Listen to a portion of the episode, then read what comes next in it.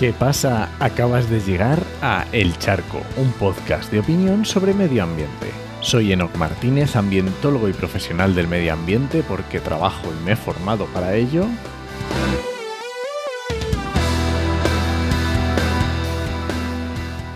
Y hoy voy a opinar sobre, no lo sé, sobre sesgos, animalismo, yo qué sé, ahora, ahora te lo explico un poco mejor.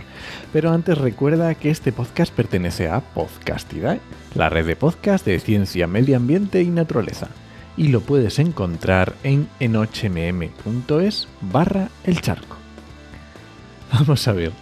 En estas dos últimas semanas hemos grabado en el podcast de actualidad en plan ambiental hemos grabado un par de episodios sobre el borrador del anteproyecto de ley de protección y derechos de los animales.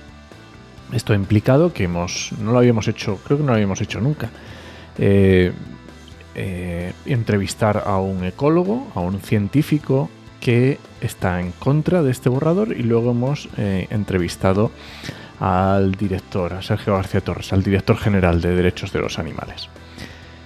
Entonces, claro, como siempre que hay temas, digamos, que son bastante espinosos, porque estos temas mm, ya he hablado varios charcos sobre ellos, se producen opiniones muy viscerales y, encontradas, ¿no? Y resulta que es muy difícil abstraerse de los sesgos que cada uno trae. Porque llevamos mucho tiempo aprendiendo, ¿no?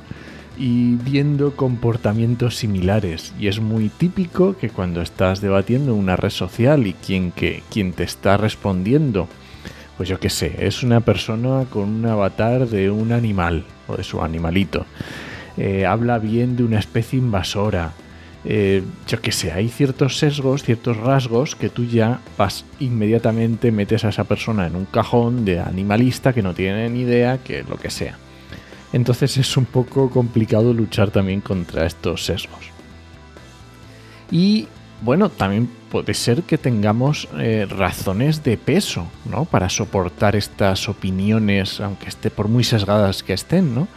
Que ya puede ser por conocimientos, no sé, por, por conocimientos de ciencia, de ecología, de comportamiento de las especies, o ya sea por convicciones morales y éticas que, tengamos muy asentadas y que tengamos muy claras, que no, les quito importancia, ¿no?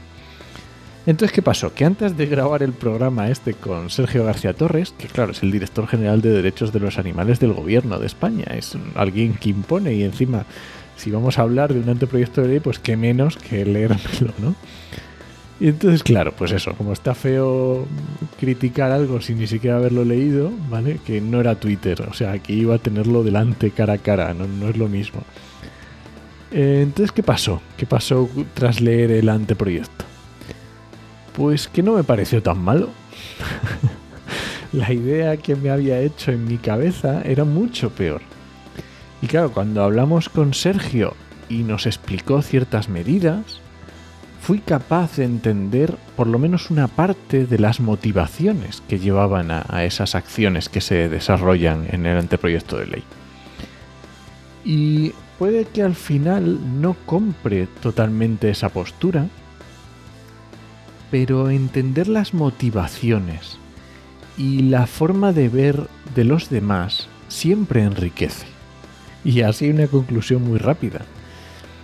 Eh, las redes sociales se prestan mucho al debate acalorado y yo soy el primero, lo confieso, que no me corto y muchas veces meto la pata, por supuesto, y me meto en, debates que no debería y en charcos que no debería porque no tengo conocimientos o por, bueno, por lo que sea. Pero ser capaz de entender los motivos de la otra persona es otro nivel. No digo eh, eh, comprar los motivos o estar de acuerdo con ellos. No, simplemente digo entender las motivaciones de la otra persona. Eso es, o sea, da una dimensión al debate desconocida. Es como de repente entender otro idioma. Descubres matices que antes ni hubieras imaginado. Así que esto es muy interesante, pararnos a ver nuestros sesgos y comprender las motivaciones de los demás, sobre todo en temas peliagudos donde se aunan muchas posibles circunstancias y soluciones, como siempre hemos hablado, de economía, sociedad y medio ambiente. Y bueno, este ha sido el charco cortito de esta semana. Si alguien te pregunta, no lo dudes. Te lo dijo en HMM. Nos escuchamos.